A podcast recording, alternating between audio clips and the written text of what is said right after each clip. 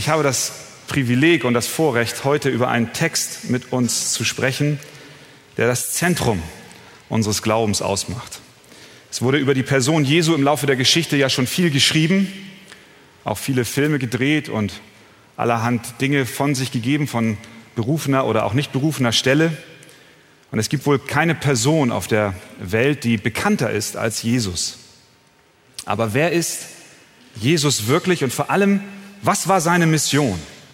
Was war seine Mission? Hier ist die Antwort und ich würde mich freuen, wenn, noch, wenn wir noch einmal zusammen aufstehen und die Antwort auf diese Frage einmal aus dem Wort Gottes herauslesen. 1. Timotheus, Kapitel 2, von Vers 5 bis 7. Denn es ist ein Gott und ein Mittler zwischen Gott und den Menschen, der Mensch Christus Jesus, der sich selbst als Lösegeld für alle gegeben hat.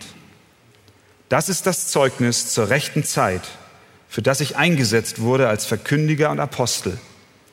Ich sage die Wahrheit in Christus und lüge nicht, als Lehrer der Heiden im Glauben und in der Wahrheit.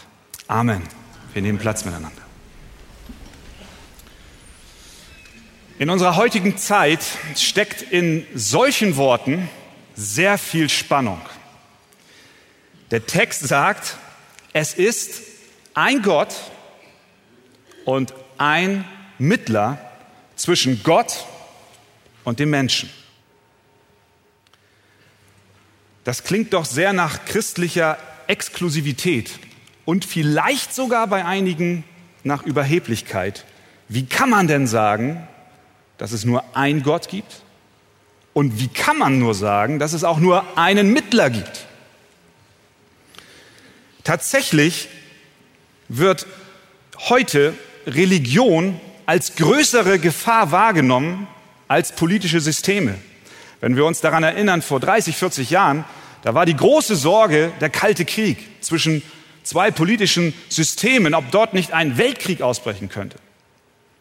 Heute, so scheint es, ist man über dieses Thema hinweg und die Leute haben viel, viel mehr Angst, nicht vor politischen Auseinandersetzungen, sondern vor Kriegen der Religionen. Es wird dann vorgeschlagen, entweder Religion zu verbieten oder sie auf die Privatsphäre zu beschränken. Religion ja, aber bitte nicht öffentlich.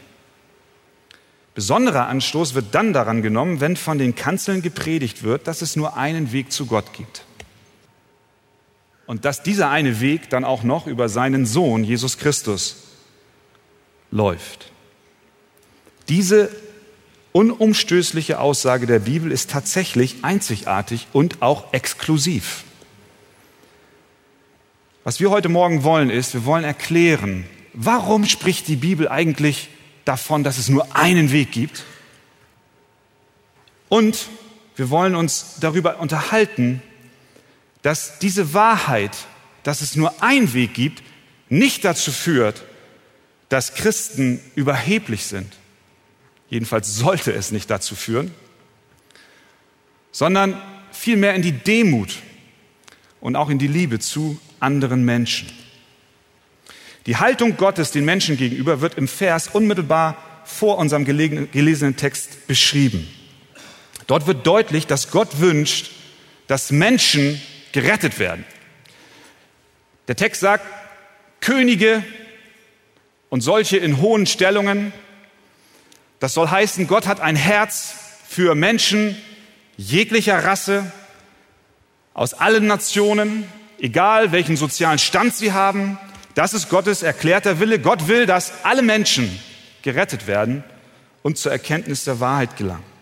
Das heißt, dass die gute Nachricht von Jesus weder durch das Geschlecht noch die Hautfarbe noch das Portemonnaie begrenzt ist. Egal ob König oder Untertan, egal ob reich oder arm, Gottes Herz wünscht, dass Menschen gerettet werden. Deswegen Johannes 3, Vers 16 kennen wir, denn so sehr hat Gott die Welt geliebt, dass er seinen einzigen Sohn gab, dass alle, die an ihn glauben, nicht verloren werden, sondern in Ewigkeit leben. Aber aus irgendeinem Grund berührt die Botschaft, dass Gott Menschen liebt, den Durchschnittsdeutschen kaum noch. Wenn wir rausgehen, vielleicht hast du es selber erlebt, du sprichst mit Freunden, Bekannten und du sagst, Gott liebt dich, dann erntest du mitunter ein Achselzucken, vielleicht auch die Antwort, ja selbstverständlich liebt er mich. Wenn er Gott ist, dann ist er verpflichtet, mich zu lieben. Und welchen Grund hätte er denn, dass er mich nicht liebt? Und ich gehe sogar so weit zu sagen, dass mancher Christ von dieser Botschaft nicht mehr wirklich ergriffen ist. Vielleicht sitzt du auch heute Morgen hier und sagst, ja, er liebt mich, okay. Aber tief im Herzen sind wir nicht so wirklich immer erfasst von dieser Botschaft, dass Gott uns liebt, weil wir vielleicht denken, dass es sicher schließlich so gehört. Warum ist das so?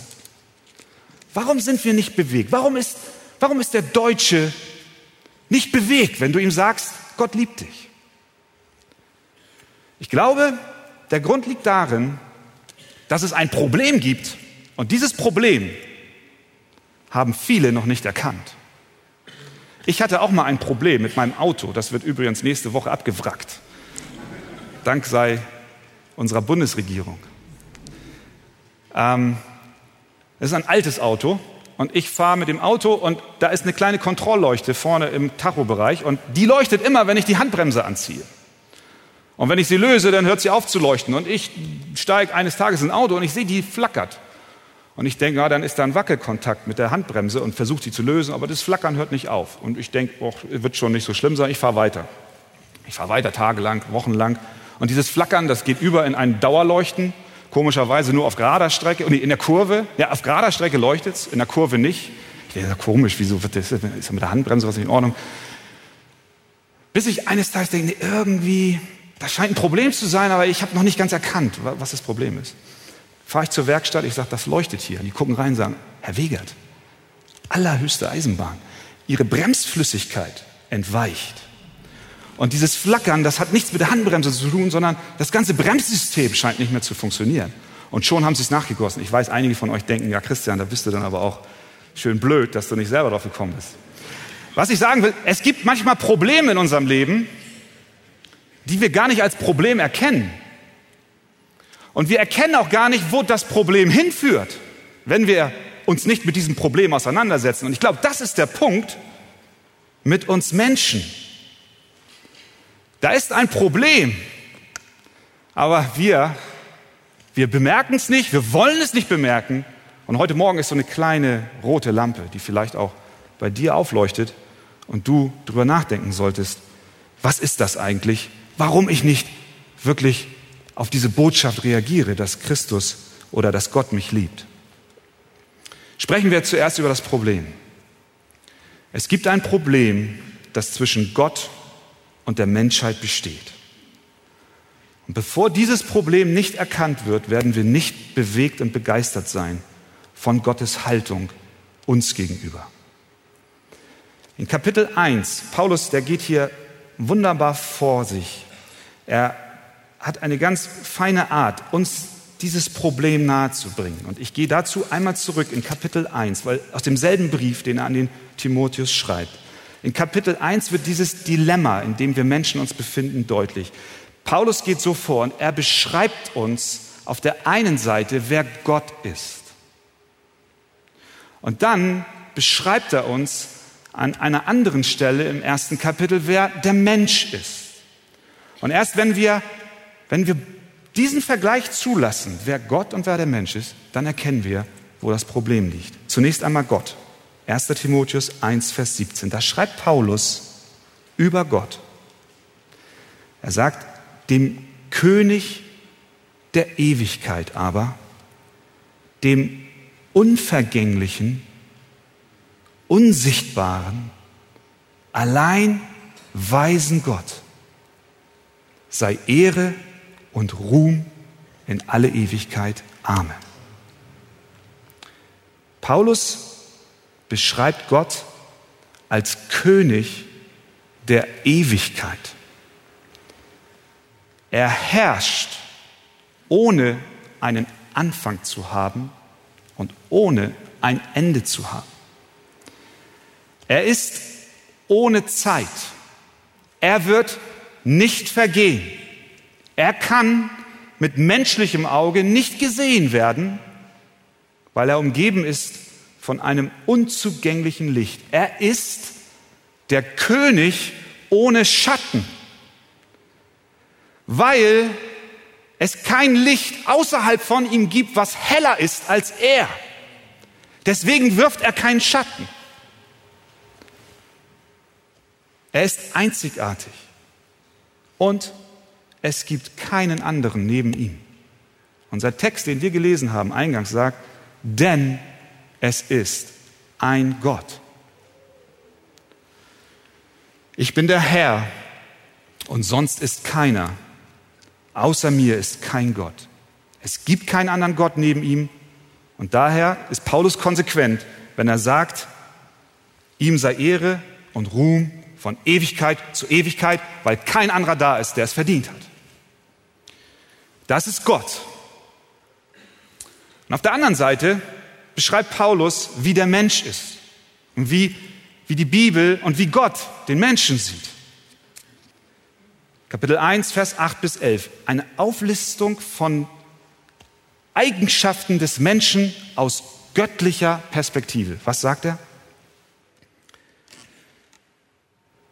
Wir wissen aber, dass das Gesetz gut ist, wenn man es gesetzmäßig anwendet und berücksichtigt, dass einem Gerechten kein Gesetz auferlegt ist, sondern, jetzt kommt die Aufzählung, Gesetzlosen und Widerspenstigen, Gottlosen und Sündern, Unheiligen und Gemeinen, solchen, die Vater und Mutter misshandeln, Menschen töten, Unzüchtigen, Knabenschändern, Menschenräubern, Lügnern, Meineidigen und was sonst im Widerspruch zu der gesunden Lehre steht.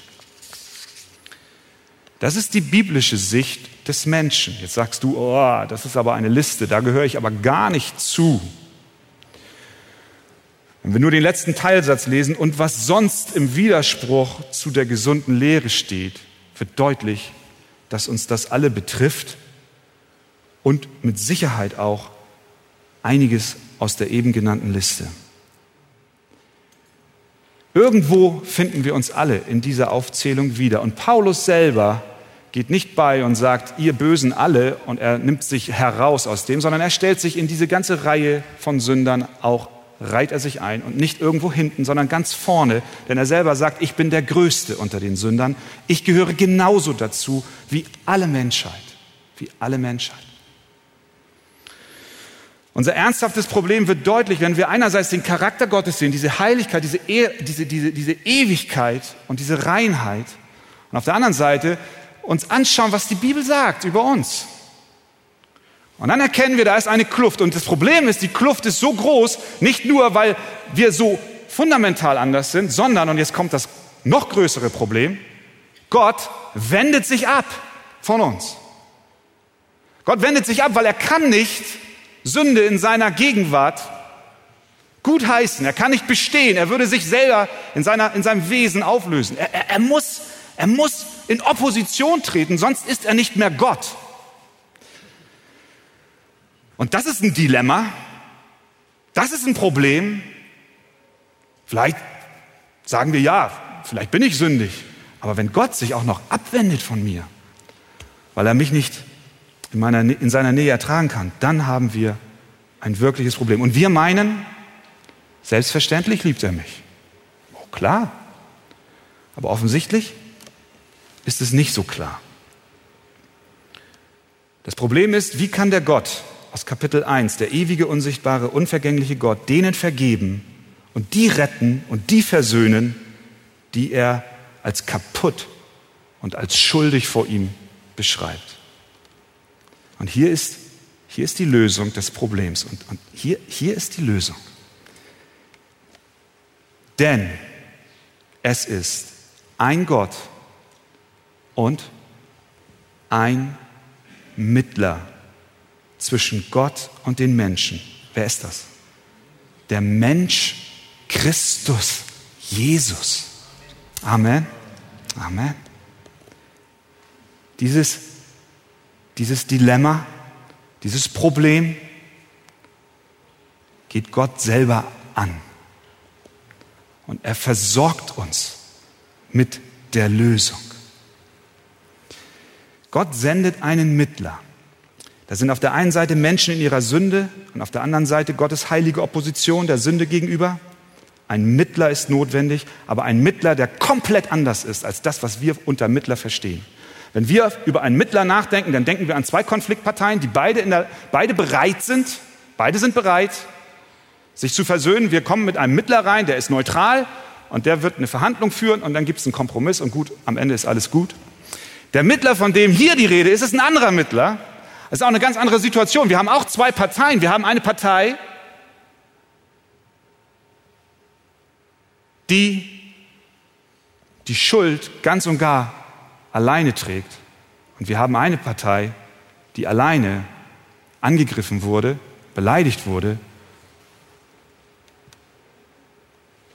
Und dann ist es auch noch so, dass das Problem darin besteht, dass der Mensch, die eine Partei, gar nicht diese Versöhnung will. Es ist nicht so, dass sie beide bereitwillig an einen Tisch kommen und miteinander verhandeln. Nein, da ist der Mensch, der wegläuft von Gott. Die Bibel sagt, er lebt in Feindschaft zu ihm. Er will gar keine Versöhnung haben. Und wie sagt es Jesaja, wir sind alle in die Irre gegangen wie Schafe. Ein jeder wandte sich auf seinen Weg, aber nicht auf Gottes Weg. Und dann geschieht das Unglaubliche. Dieser heilige und ewige Gott wünscht sich, die Versöhnung mit Sündern.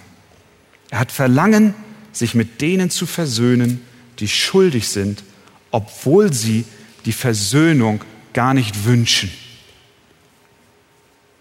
Und so beschloss Gott, einen Mittler zu senden, der Gottes gerechten Zorn auf sich nimmt, um die schuldige Partei zu retten.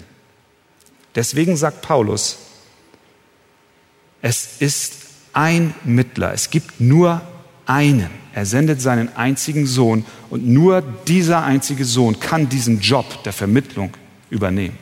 Warum kann er das? Warum kann nur der Sohn Gottes die Vermittlungstätigkeit übernehmen? Zum einen wegen seiner Person. Die Person Jesus Christus ist einzigartig. Er ist wahrer Gott und wahrer Mensch. Das ist das Zeugnis der Heiligen Schrift. Warum hat das Bedeutung, dass er wahrer Gott und wahrer Mensch ist. Warum ist das seit Beginn der Kirche unumstößlich wahrer Mensch und wahrer Gott? Weil das Bedeutung hat für seine Mittlertätigkeit. Der Mittler muss in der Lage sein, beide Seiten gleichwertig zu repräsentieren. Welcher Mittler kann, bitteschön, Gott repräsentieren? Keiner.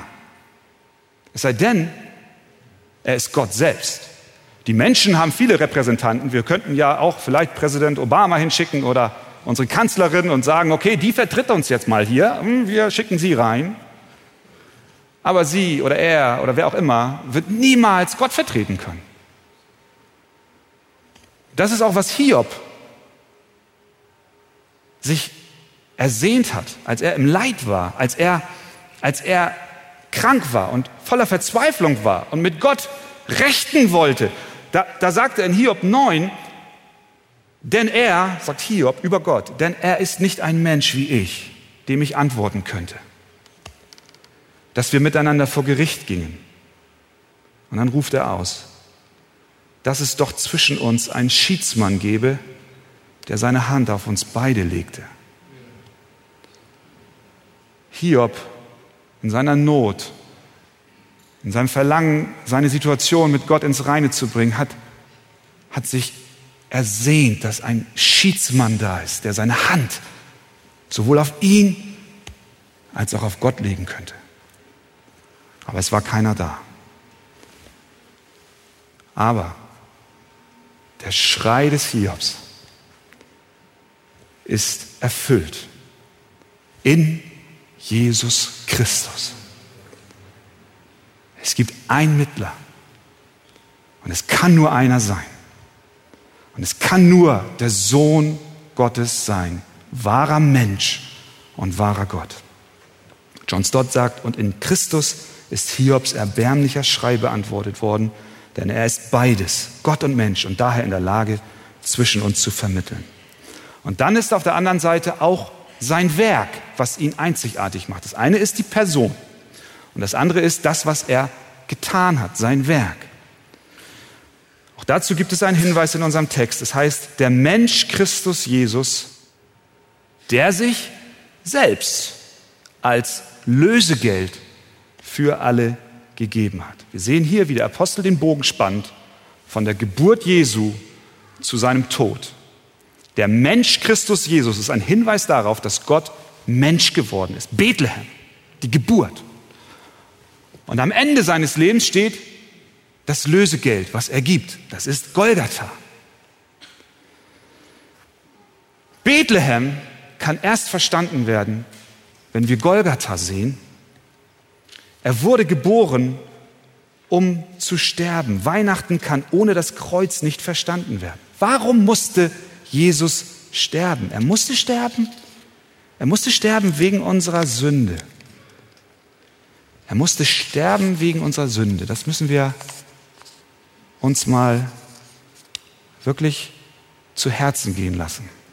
Da ist ein Tod aufgrund unserer Schuld. Und dieser Tod ist ein Lösegeld. Das ist ein Hinweis auf unsere Gefangenschaft, wie ein verschleppter Mensch, ein Entführter, der nur freikommt gegen Lösegeld. Wir sind gefangen in unserer Sünde. Und diese Gefangenschaft ist durch unsere Opposition Gott gegenüber entstanden. Wir sind unfähig, uns selbst zu befreien. Wir können nicht das Lösegeld vorhalten. Es ist zu hoch. Es, wir können es nicht bezahlen. Aber das Werk Jesu Christi ist, dass er sein Leben als Lösegeld gibt. Und das Lösegeld reicht aus. Und es kann nur ausreichen, weil er ein Leben geführt hat in perfektem Gehorsam, ohne Sünde, ohne Schuld, sodass das Lösegeld, das Opfer, was er selber vor Gott dem Vater war, angenehm ist und der Zorn Gottes in Christus gestillt ist. Jesus selbst war sich seiner Mission bewusst. Er hat selber gesagt, ich bin gekommen, nicht um mich bedienen zu lassen, sondern um zu dienen und mein Leben zu geben als Lösegeld. Jesus ist im doppelten Sinn einzigartig in seiner Mittlertätigkeit. Er ist Mensch und Gott und zweitens ein sündloses Opfer führt der Glaube an die Einzigartigkeit Jesu in die Überheblichkeit anderen gegenüber? Ich sage nein.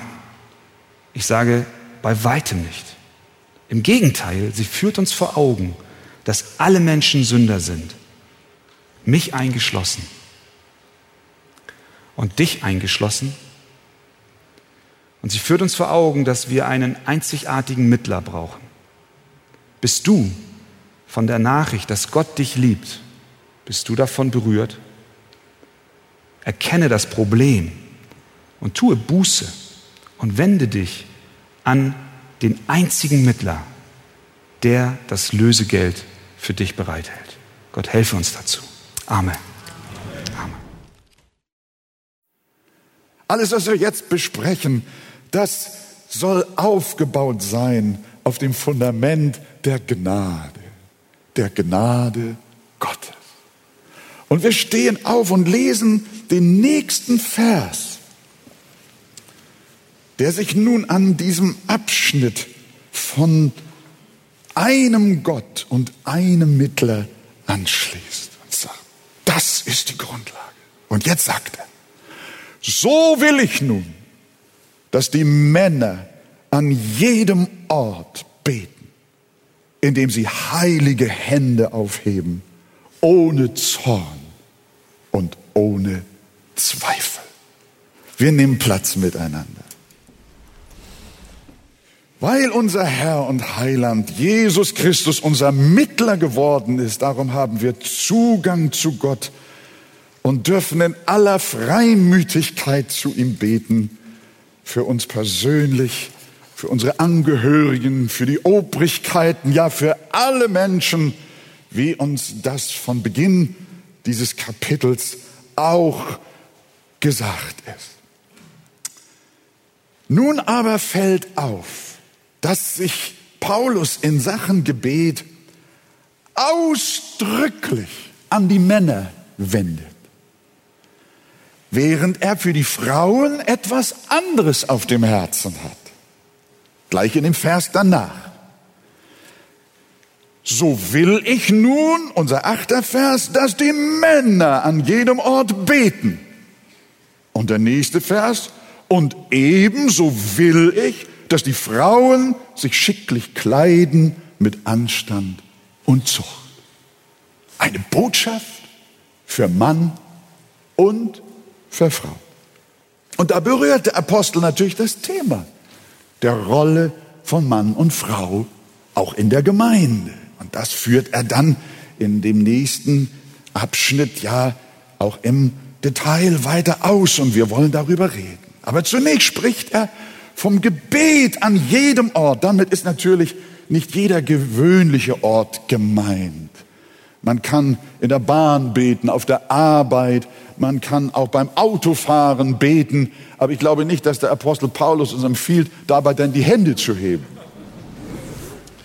Sondern der ganze Kontext macht klar, es handelt sich um die Orte, an denen die Gemeinde sich zum Gebet und zum Gottesdienst versammelt.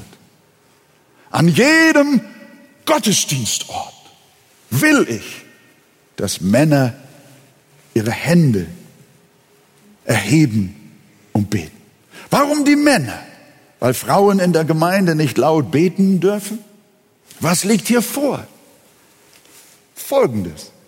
Der Wechsel vom Alten zum Neuen Testament oder besser gesagt von der Synagoge zur Gemeinde. In der Synagoge saßen Männer und Frauen getrennt. Im Übrigen gibt es ein Gerücht, irgendwo in der Arche säßen Männer und Frauen auch getrennt. Ist mir noch nicht aufgefallen. Wir sind nicht Synagoge, sondern wir sind Gemeinde. In der Synagoge sprachen auch nur Männer das Gebet, während die Frauen schwiegen. Das ist bis heute jüdische Tradition. Und wir wollen das auch nicht belächeln. Wir wollen auch das Judentum mit großem Respekt begegnen. Und dennoch hat Paulus den jungen, auch heidenchristlichen Gemeinden nicht einfach die Regeln der Synagoge übergestülpt. Aber er befahl auch nicht, das Jüdische ganz und gar abzuschaffen. Er wollte sich lediglich an Gottes Wort halten. Und das spricht sowohl im Alten wie im Neuen Testament massiv von der Führungsverantwortung des Mannes in Familie und Gemeinde. Es geht also nicht um die Frage, wer darf beten, sondern darum, wer die Anbetung der Gemeinde leiten soll. Wer soll das Gemeindegebet führen? Wer soll den Lobpreis leiten? Die Antwort lautet klipp und klar, so will ich nun, dass die Männer beten.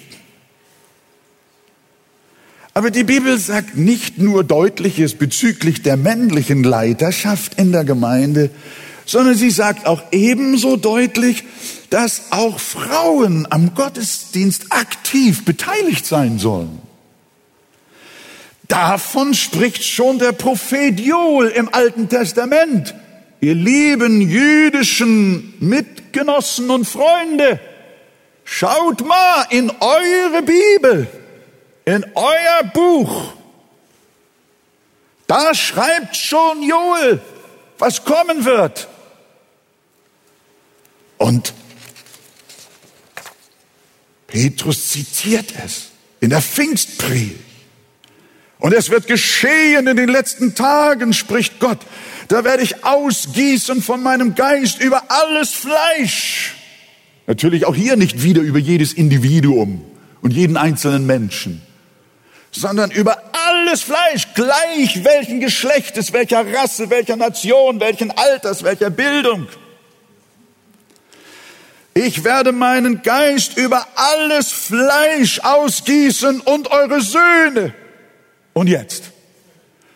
Und eure Töchter werden Weissagen. Das war neu, obwohl es alt war. Das heißt, auch Frauen werden prophetisch reden und selbstverständlich auch beten. Auch wenn das in der Synagoge undenkbar war, folgte Paulus an dieser Stelle seinen jüdischen Genossen nicht. Das war nicht einfach für ihn. Das war revolutionär. Er folgte der Schrift, der Verheißung. Und darum schreibt Paulus auch allgemein von der Frau in 1. Korinther 11, Vers 5, die in der Gemeinde betet und auch oder weissagt. Damit bestätigt er ausdrücklich die volle Teilnahme von Frauen an Gebet und Weissagung in der Versammlung. Manche sind der Auffassung, dass Paulus den Frauen das Beten und Weissagen nur im Privaten gestattet. Aber das Wesen der Weissagung, der prophetischen Rede besteht doch gerade darin, dass durch sie die versammelte Gemeinde erbaut werden soll. Dann kann nicht gemeint sein, dass die Frau für sich selber oder ganz äh, nur, mit, nur zu zweit mit jemandem prophetisch reden soll. Und es soll auch durch die Gemeinde geprüft werden. Also der Apostel ist eindeutig, er hat den Mut, entgegen der jüdischen Tradition den Frauen zu sagen, ihr sollt in der Gemeinde beten und ihr sollt auch in der Gemeinde weisen. Und alle Männer sagen jetzt, Amen. Na, das aber müde. Das ist aber müde, muss ich euch sagen. Na, wir, ich komme euch gleich noch. Nein, der Herr hoffentlich. nein, nein. Aber natürlich, allerdings sollen sie das, die lieben Schwestern, in angemessener Weise tun. Ihr kennt alle das, die, das große und lange Kapitel 1. Korinther 11. Der erste Teil, eine ganz lange Passage, spricht davon, wie die Frau sich beim Beten in der Gemeinde verhalten soll. Dass sie ihr Haupt bedecken soll, wenn sie betet. Sie soll dadurch zum Ausdruck bringen, dass sie die männliche Leiterschaft in der Gemeinde anerkennt. So wie auch Christus sich seinem Vater als seinem Haupt untergeordnet hat. Wörtlich schreibt Paulus und eröffnet damit diese ganze Thematik in 1. Korinther 11, Vers 3. Ich lasse euch aber euch wissen, dass Christus das Haupt eines jeden Mannes ist. Der Mann aber ist das Haupt der Frau. Gott aber ist das Haupt Christi. Heißt das, dass spätestens ab heute alle Schwestern ein Kopftuch tragen müssen, wenn sie in der Gemeinde beten oder weissagen? Aus unserer Überzeugung nicht. Denn es geht um das bleibend gültige Prinzip, das in unterschiedlichen Kulturen unterschiedlichen Ausdruck findet. Es wurde damals in der griechisch-römischen und nahöstlichen äh, Phase, wurde damals es anders zum Ausdruck gebracht, wie eine Frau die geistliche Leiterschaft der Brüder anerkennt, als das heute der Fall ist. Aber was bleibt ist, dass das Prinzip dieser Anerkennung auch heute gewünscht wird. Deswegen hat 1. Korinther 11 heute die gleiche Bedeutung wie damals. Es geht um die innere Haltung, so wie nicht die äußere Beschneidung, die Form wichtig ist, sondern derselbe Paulus auch von der Beschneidung des Herzens spricht, so ist auch nicht das Kopftuch das Entscheidende, sondern die Haltung der Frau des Herzens, wenn sie betet und wenn sie weissagt. Paulus möchte, dass wir für alle Zeiten anerkennen, dass Männer und Frauen absolut gleichwertig sind. Gemeinsam Teilhaber am Heil sind. Und von der Wertigkeit kein Unterschied ist, aber dass in unseren Berufungen wir eine unterschiedliche Rolle spielen. Und das kommt auch dadurch zum Ausdruck, dass wir die Autorität männlicher Führung im Gebet, in der Anbetung und im Lobpreis anerkennen müssen. Deswegen sagt er, ich will. Er sagt, ich will. Er sagt nicht, ich empfehle das. Ihr solltet es so tun. Sondern er sagt, ich verlange das. Ich ordne das an. Ich will es dass die Männer beten die Anbetung leiten. Weil sie geistliche Verantwortung von Gott bekommen. Das ist ihr Mandat von Gott, von der Schöpfung her. Aber der Text meint gewiss nicht nur das, sondern auch, dass die Männer in Sachen Gebet überhaupt vorangehen sollen das schwingt selbstverständlich damit. In unserer Gesellschaft gibt es vielleicht nicht mehr ganz so stark heute, aber doch ziemlich noch einen breiten Konsens darüber, was typisch männlich ist. Was würde man sagen? Sie sollen äh, athletisch sein, muskulös, stark, mutig, ritterlich, weiß ich nicht mehr. Äh, aber äh, tapfer, Gentleman, weltgewandt und Männer sind natürlich Macher. Beten gilt da eher nicht als typisch männlich. Beten heißt, es sei etwas für Frauen, besonders für Alte. Und hier sagt, kommt Leute, Paulus würde empört sein. Was für, erzählt ihr da? Nein, er sagt, ich will, dass die Männer beten. In Gottes Augen ist Beten Männersache. Die großen Beter in der Bibel waren allem voran Männer. Der große Mose, David, schau dir die Lobgesänge, die Psalmen an, die Gebete an.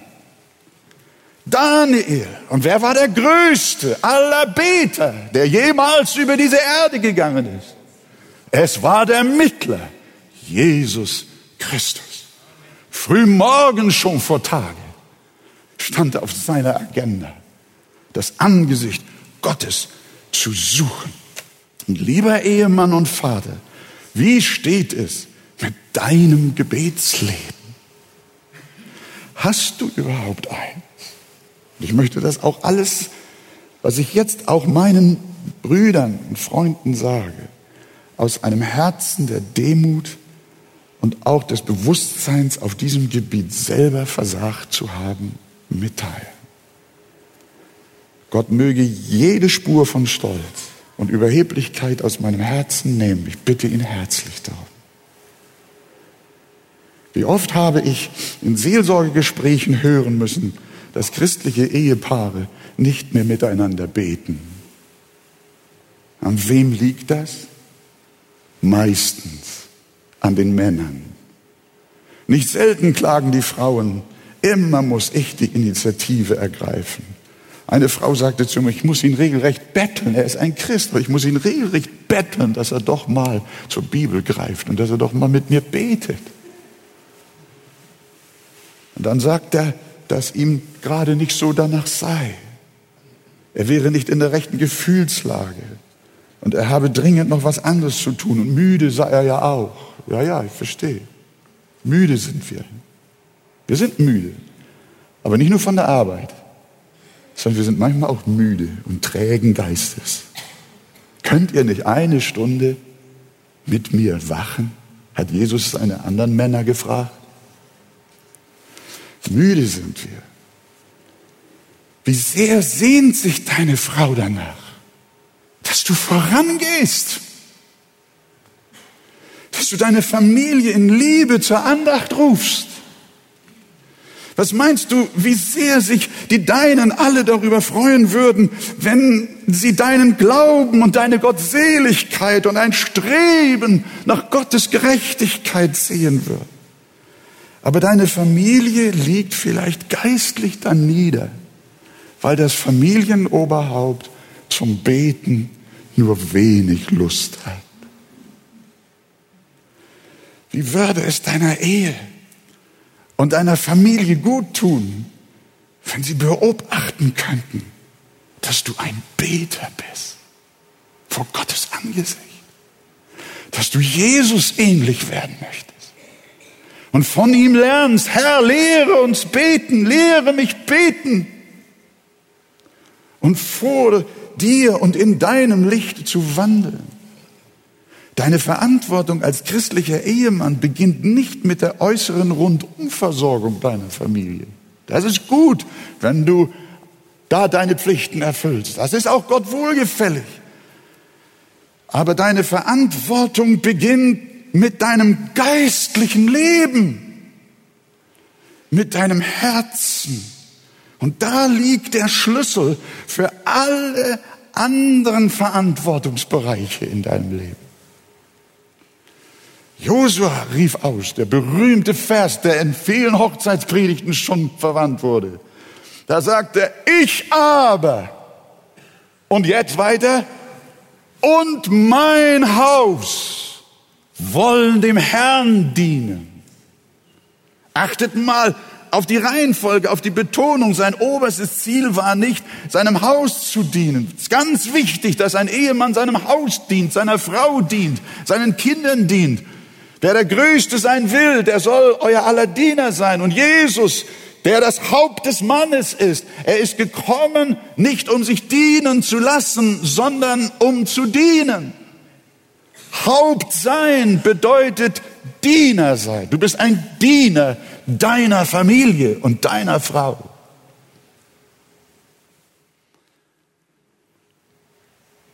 Es ist, und trotzdem hat, äh, äh, ähm, Josua nicht gebetet, ich aber will meinem Haus dienen. Sondern er hat gebetet, ich aber und mein Haus wollen dem Herrn dienen. Und da besaß er einen heiligen Egoismus. Er sprach nicht meine Frau und ich, so würden wir heute, meine Frau und ich wollen dem Herrn dienen. Das ist die Art, wie wir heute reden. Meine Familie und ich, ich komme als Letzter. Nein, die Botschaft hieß, ich und mein Haus wollen dem Herrn dienen. Wenn es um Glauben und Gottvertrauen, um Gottes Wort, Gebet und Anbetung geht, da gehe ich voran, ich Josua. Da bin ich der Erste. Der hätte verstanden, was Paulus schreibt. Und ich will, dass die Männer beten an allen Orten. Und natürlich auch zu Hause. Wenn es um Glauben und Gottvertrauen, um Gottes Wort, Gebet und Anbetung geht, da gehe ich voran.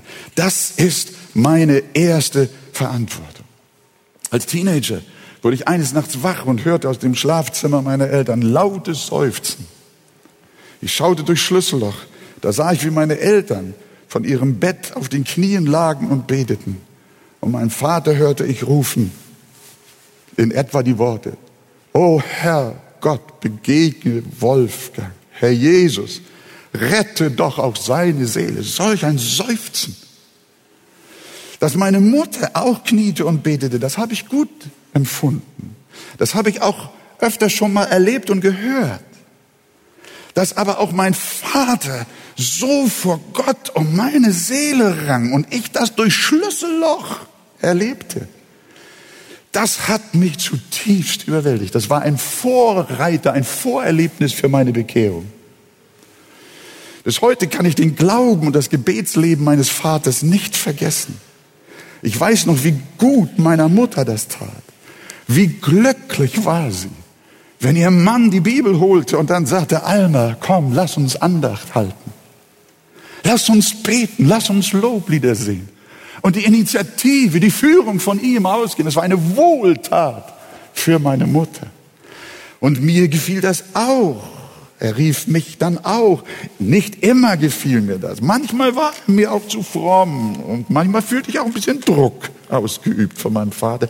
Da müssen wir auch lernen und Liebe üben, weise sein. Aber nur weil die Kinder sagen, ich erlebe religiösen Druck, bist du als Mann noch nicht suspendiert, die geistliche Leiterschaft in deiner Ehe und Familie zu führen.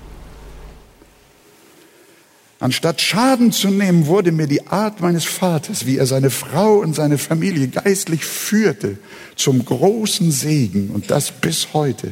Und deshalb verstehe ich Paulus, wenn er schreibt, so will ich nun, dass die Männer beten. Natürlich, die Zeit ist um, aber ich will es euch dennoch noch mitteilen. Denn unser Vers sagt noch mehr. Sie sollen auch heilige Hände aufheben. Es gibt verschiedene Gebetshaltungen in der Bibel, das Niederwerfen, Haupt- und Kniebeugen, aber auch das Erheben der Hände. So heißt es in Psalm 134, Vers 2, hebt eure Hände auf im Heiligtum und lobet den Herrn. Aber das Aufheben der Hände kann schnell zum Ritual ohne Bedeutung werden, genauso wie das Kopftuch aufsetzen in manchen Kreisen richtig zu einem Ritus geworden ist, ohne inneren Wert. Deshalb können wir sicher sein, dass Paulus nicht nur das Hände aufheben als solches meint, sondern er spricht von heiligen Händen, ihr lieben Brüder. Das erinnert mich an Psalm 41, Vers 2. Wer darf auf des Herrn Berg gehen? Und wer darf stehen an seiner heiligen Stätte? Wer unschuldige Hände hat und wer reines Herzens ist. Beten ist nicht Sache der äußeren Form, sondern eine Angelegenheit des reinen Herzens. Und da kommt der Apostel auf die Sünden zu sprechen, mit denen es Männer häufig zu tun haben. Bei Frauen ist es, wie Paulus sich dann im nächsten Vers an die Schwestern wendet, in der Regel die Eitelkeit, in denen, wo dann Frauen vielleicht schwächlicher sind. Aber hier spricht er so starke Sünden an, von denen Männer sehr oft heimgesucht werden. Das ist der Zorn. Und er sagt, wenn ihr euer Mandat erfüllt, wenn ihr euren geistlichen Auftrag erfüllt, dann geht das nicht mit Zorn, mit Frust, mit Ärger, mit Unzufriedenheit, mit Nörgelei und Schuldzuweisungen in der Familie. Ihr lieben Brüder, ihr lieben Männer sondern das geht nur mit heiligen Händen, sprich mit einem heiligen Herzen, ohne Zweifel.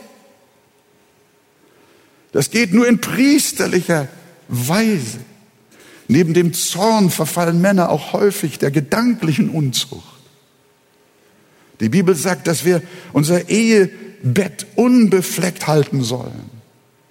Und auch ihr Männer wohnet mit Vernunft.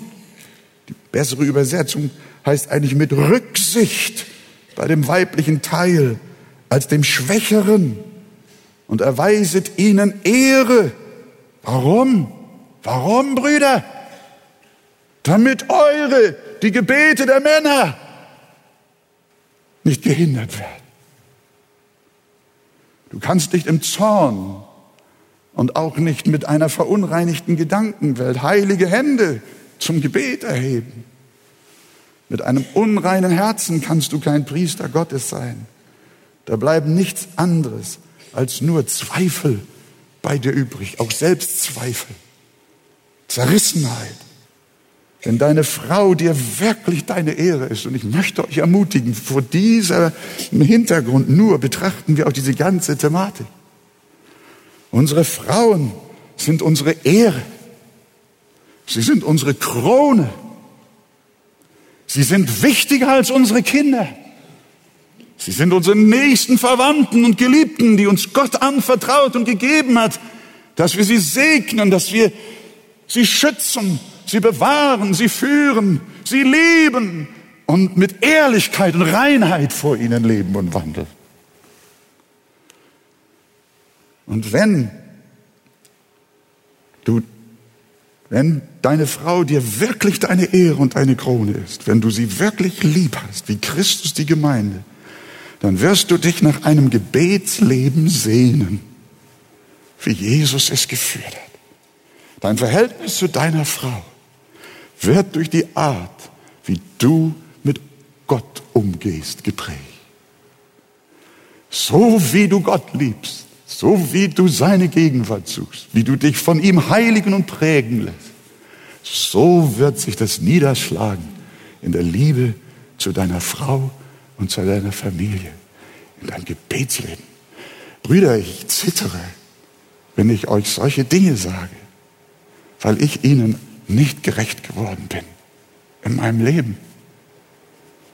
Aber wir haben ja gehört, da ist ein Mittler, da ist die Gnade, da ist das Erbarmen, das uns Vergebung geschenkt werden kann in unserem Heiland, dem Gekreuzigten. Wir dürfen zu ihm kommen. Ich weiß, dass vielleicht Männer im Augenblick auch tief betroffen sind in ihrem Herzen, gleich wie ich. Ja, Pastor, so ist es. Mein Gebetsleben ist nicht, wie es sein sollte.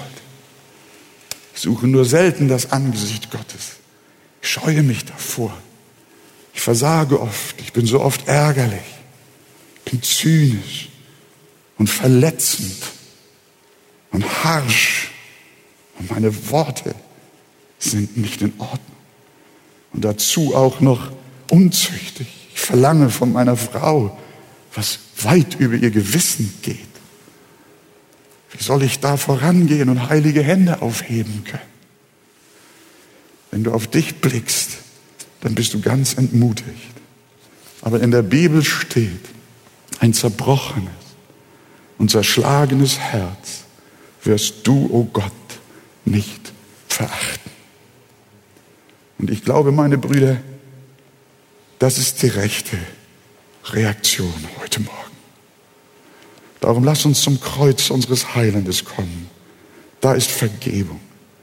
Im Blut Jesu erhalten wir nicht nur reine Hände, sondern mehr noch, auch ein reines Herz und ein gutes Gewissen und eine Erneuerung unseres Gebetslebens und auch eine Erneuerung unserer Liebe zu unserer Frau und zu unseren Kindern. In Jesu Namen. Amen.